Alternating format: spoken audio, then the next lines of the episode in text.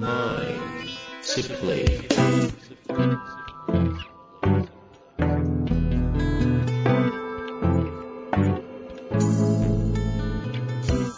んにちは、遠藤和樹です。秋山条件時の経営者のマインドサプリ。秋山先生、よろしくお願いいたします。はい、よろしくお願いします。さあ、ということで、今週も行きたいと思いますが、もう年末も近づいてまいりまして、質問がですね、振り返り系の質問が結構増えてうん、思いますのでそうですよね。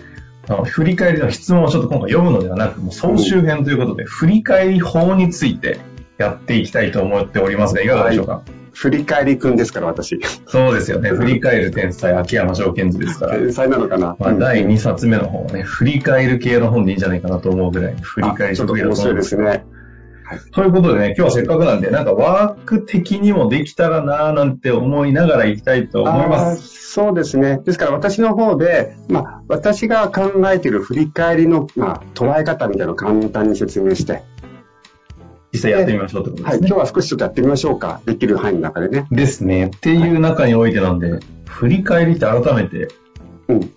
あの、振り返りって何のためにやるかっていうのがあるわけじゃないですか。はい。で、こう、まあ、場合によっては振り返って、こう、自分のいいところを見て元気になるとかね、いうのも一つあるだろうし、えー自分のこう、至らないところを見て、なんかこう、なんだ反省するっていうのもあるだろうし。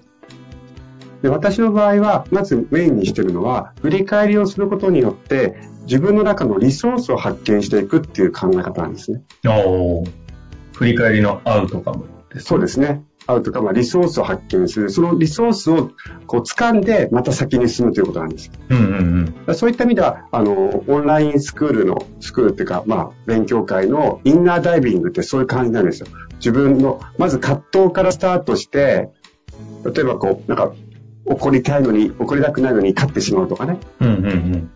あとはこう、やる気のない部下を見るとイラついちゃうとか、いろいろあるじゃないですか。はいはいその葛藤をきっかけに、こう、自分のインに入って、リソース、価値観とかを見て、浮上して、そしてまた現実に向かって走っていくっていうのをベースにしてるんです。うんうんうんで、えーっと、やっぱり大切なことはリソースを見るということなんですね。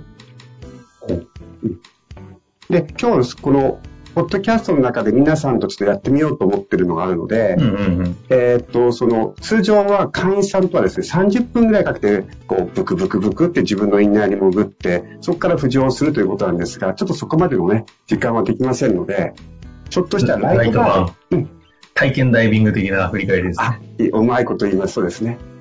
あのえ体験ダイビングはい意外と溺れがちですからね。怖いですけど。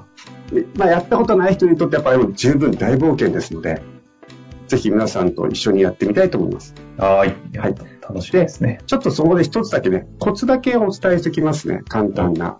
えー私は今から4つの質問、4つプラス5か、5つの質問をしますが、えーえっと、過去でね、この1年を振り返ってって1年間のテーマにして、過去1年間でうまくいったことは何ですか？みたいなことを聞くんですけども、うんうん。あの、それ自信をつけるとか、いや、この、これがあるから頑張ろうってことじゃなくて、その価値観を見ていくみたいな感覚になっていきます。で、それも問いかけをしていきますから。で、もう一つ、うまくいかなかったことは何ですかというときに、今度はそれをうまくいかなかったっていうときに何を見るかというと、あ、これうまくいかなかったなってときに、自分がこうどういうことを怖がってたから、それができなかったのかなって見ていくんです。うんうんうん。このね、出来事に対する自分とのマインドのつながりをちょっと見ていくので、まあ、それも、今度やったことがある人も初めての方もいると思いますので、それも含めてちょっと体験をしてみましょう。ぜひぜひやりたいですね。ちなみになんですけど、うん一般的な振り返りと、まあ、今回のこの、なんていうんですか、インナーダイビング的振り返りといいますか、なんか違いって意味であえて言うならどんなところ違うんですか？あ、そうですね。まず、本来は最初スタートはね、さっき言った葛藤から潜り出すということ。はいはい。うまくいかなかったこととか、悩んでることとかね。ネガティブ的な要素ですね。はい。本来はね。もう一つは、えっと、この自分の感覚を入れていくってことが重要なんですよ。うんうんうん。ブクブクブクで、わ、やだなと思った、こんなことあった、こんな自分と思っていた、でもそのさその深いところにある自分のこのか価値観を感じた時の感覚、 state ですよね。 state を握りしめて上がっていくっていうのが、まあ、ちょっと通常の振り返りとは違う感じですかね。うんうんうんうん。なんか気分を良くしていくということではないんですよね。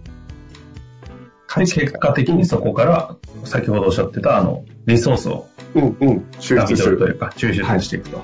いうためには、その感覚に入れてで、しかもスタートがちょっとマイナス的なところから入るっていうのがポイント。ことが多いですね。ああうんうん。まあ、ということで、本来だとイナーダイビングだと最低でも5、5なんで 10, 10の問い以上はあるはずですけど、今回はちょっとライト版ではい5、えーっと、5個、5個。5個、5個ぐらいですね。やっていき、もういきますか？そうですね。行きましょうか。かやってみた後にももしなんか、はい遠藤さんからの質問があれば。ちょっとせっかくなんで私も一緒に。はい。これじゃあ時間取ってやるので、皆さん、あの、聞きながら、実際30分ぐらい、いや、30分じゃない、さ何秒ぐらいですか？えっと三問いと問いなら30秒空けますが、そういう時間が足りないなと思う方は、一回ポッドキャストをピッと止めて、もうちょっと書いてもいいし、十分の方は次の問いに行ってください。わかりました。じゃあ、行きましょう。私、じゃあ、普通にさ止めれないから、高速で行かないといけないです。はい。ではで行きましょうはい。テーマは、まあ、1年間を振り返るというテーマです。で、アウトカムは、自分のこう、リソースを、こう、掴むと。で、リソースって何かなってことも考えながら行きましょう。では、行きます。じゃあ、1年間の振り返り、問い1。この1年間で自分がうまくいったことは何ですか？具体的に一つピックアップしてください。この1年間で自分がうまくいったなと思うことを具体的に一つピックアップしてください。それでは、どうぞ。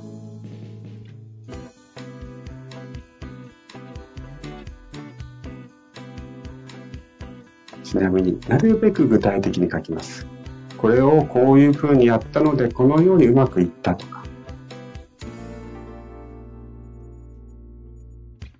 事実ベースに具体的に書いていきましょう。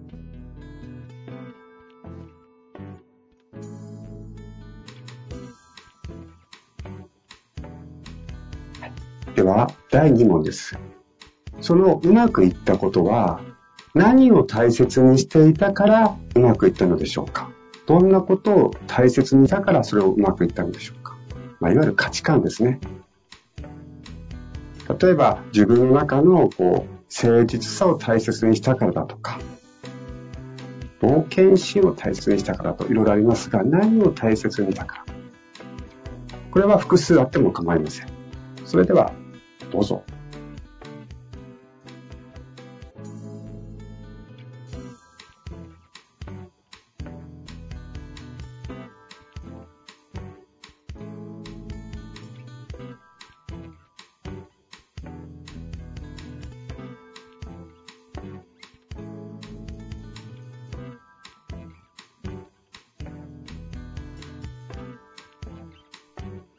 それでは第3問です。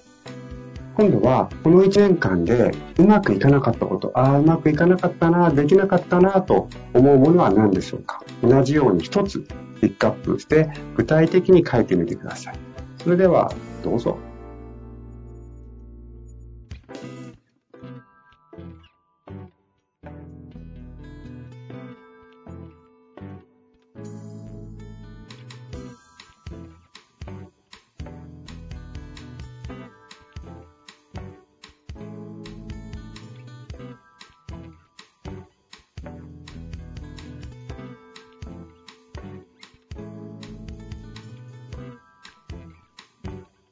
はい、OK です。では、第4問。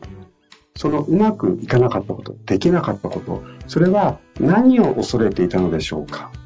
何を恐れていたかそれを考えてみてください。どうぞ。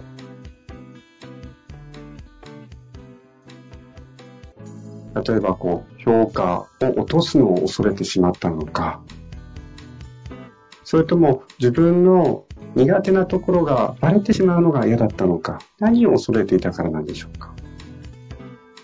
そこにはどんな恐れやおごりがあったのでしょうか。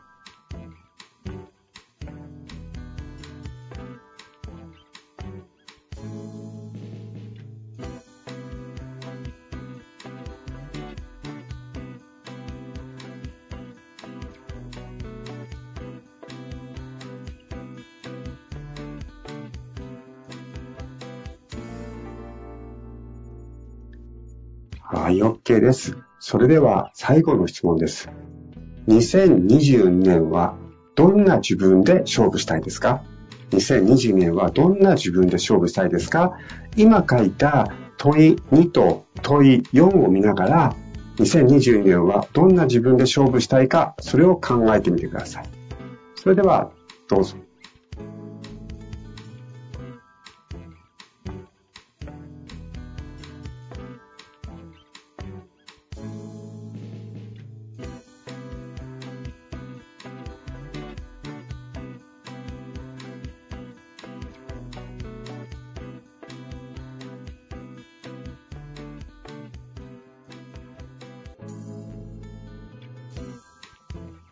はい、OK です。以上です。